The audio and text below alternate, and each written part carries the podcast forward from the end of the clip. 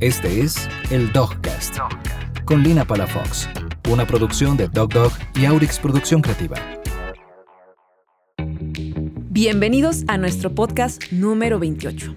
En este episodio tendremos una guía express para conocer más sobre las emociones caninas. Así que quítate los audífonos y comparte este podcast con tu perro, porque entre consejos y ruidos random llamaremos tu atención y la de tu perro para que disfruten juntos de este momento y sobre todo aprendan a ser más felices. Esto es Dogcast, Hablemos Perro, y yo soy Lina Palafox, fundadora de Dog Dog y comportamentalista canino. Y ahora sí, comencemos. ¡Au!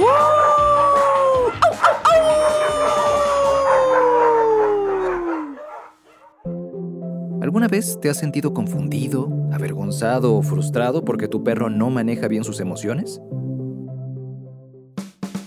Comenzaremos. Y es posible que escuchen algunos ruidos medio extraños porque tengo aquí a Capitán, mi loro, pues en el hombro. ¿Verdad, Capitán? Busca, Capitán. Busca. Busca. Los perros también sienten. Y esto significa que tu perro puede sentir sorpresa, calma, aburrimiento, simpatía, dolor, tristeza, interés, enfado, ira, miedo. ¿Y tú podrías reconocer estas emociones en tu perro? ¿Crees que los perros podrían tener una vida más funcional si lograsen gestionar mejor sus emociones? ¿Existirá algo como la inteligencia emocional, pero en los perros? Te invito a que trates de identificar las emociones de tu perro. Por ejemplo, hace unos días en una asesoría enlistamos las emociones más comunes del perro de unos alumnos y descubrieron que su perro por lo general siente ansiedad, entusiasmo, alegría, apatía y curiosidad. Ahora, ¿cuáles son las emociones más comunes en tu perro? ¿Qué emociones identificas regularmente en tu perro? ¿Sabías que los problemas de gestión emocional aparecen cuando la emoción se activa de manera inadecuada, cuando no se aprovecha correctamente y o cuando se desactiva correctamente la emoción? Es decir, número uno, son problemas de activación emocional cuando la emoción de nuestro perro es excesiva con respecto al estímulo o la situación que lo causa. La emoción se activa tanto que no hay chance de que nuestro perro se recupere de esa activación. O bien aparecen respuestas emocionales ante estímulos o situaciones que no deberían ser activadores de esa emoción. 2.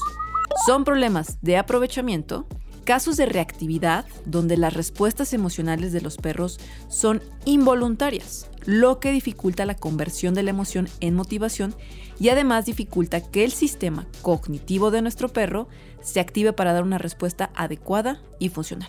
O por ejemplo, aquellos perros que sufren porque pese a la activación de su sistema cognitivo, las respuestas que dan son ineficaces o empeoran la situación.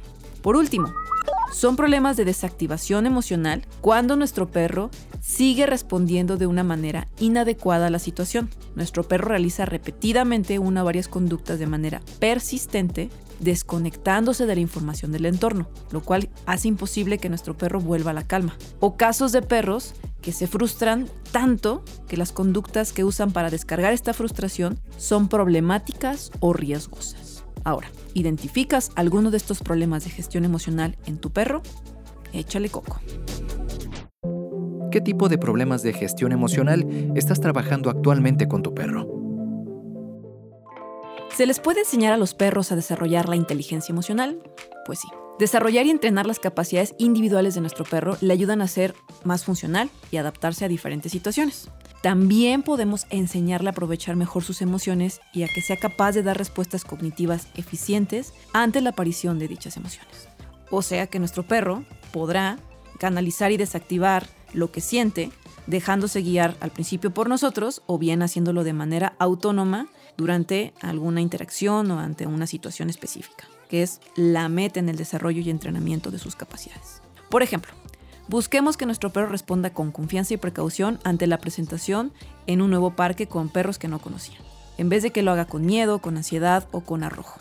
Y ante esta situación, el mejor camino sería que nuestro perro aprendiera a encontrar un balance emocional mientras está interactuando con los otros perros. Y, por ejemplo, si otro perro le sacara la lengua o le hiciera fuchi, nuestro perro respondería de manera proactiva, eficiente y pacífica ante estas interacciones y señales que otros perros le comunican, donde no siempre son afiliativas. A veces pueden ser señales de amenaza y tu perro sería capaz de decir, ok, no quiero problemas. Esto nos permitiría que nuestro perro sea capaz de disfrutar lo que está haciendo y de generar un sentimiento de logro durante la actividad y al final de la actividad, lo que le ofrecería la oportunidad de ser un perro más feliz, un perro con mejor autoestima y obviamente también un humano más feliz y con mejor autoestima. Al final del camino, al salir de ese parque, saldrán con anécdotas que los ayudarán a crecer. Un perro con una inteligencia emocional en constante entrenamiento, desarrollo es igual a un amigo saludable, capaz de establecer relaciones con otros perros y personas o inclusive otros animales. Y lo más importante es un perro autónomo. Pues en el fondo, si solo adiestramos a nuestro perro y no le enseñamos a manejar sus emociones, estaríamos hablando de un soldadito que reprime sus emociones ante la presencia de su comandante una autoridad que le castigará por sentir las emociones y que a largo plazo acumulará niveles de estrés que harán una bola gigante de emociones reprimidas. Al final, ¿no es un perro motivado, relajado y feliz lo que queremos?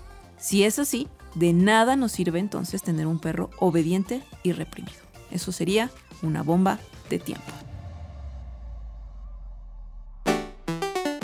Espero que hayas disfrutado este episodio. Si te gustó y te pareció útil, te invito a que nos dejes una reseña en la sección de Spotify o Apple Podcast para poder llegar a más personas y también, ¿por qué no?, compartirlo en tus redes sociales.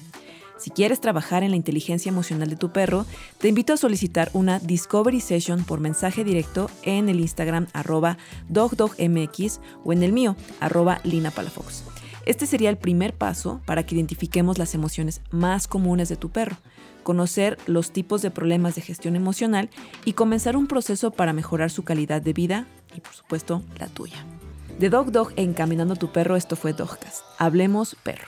Nos vemos en el siguiente episodio y recuerda que no es lo mismo tener un perro que vivir con un perro. ¡Au!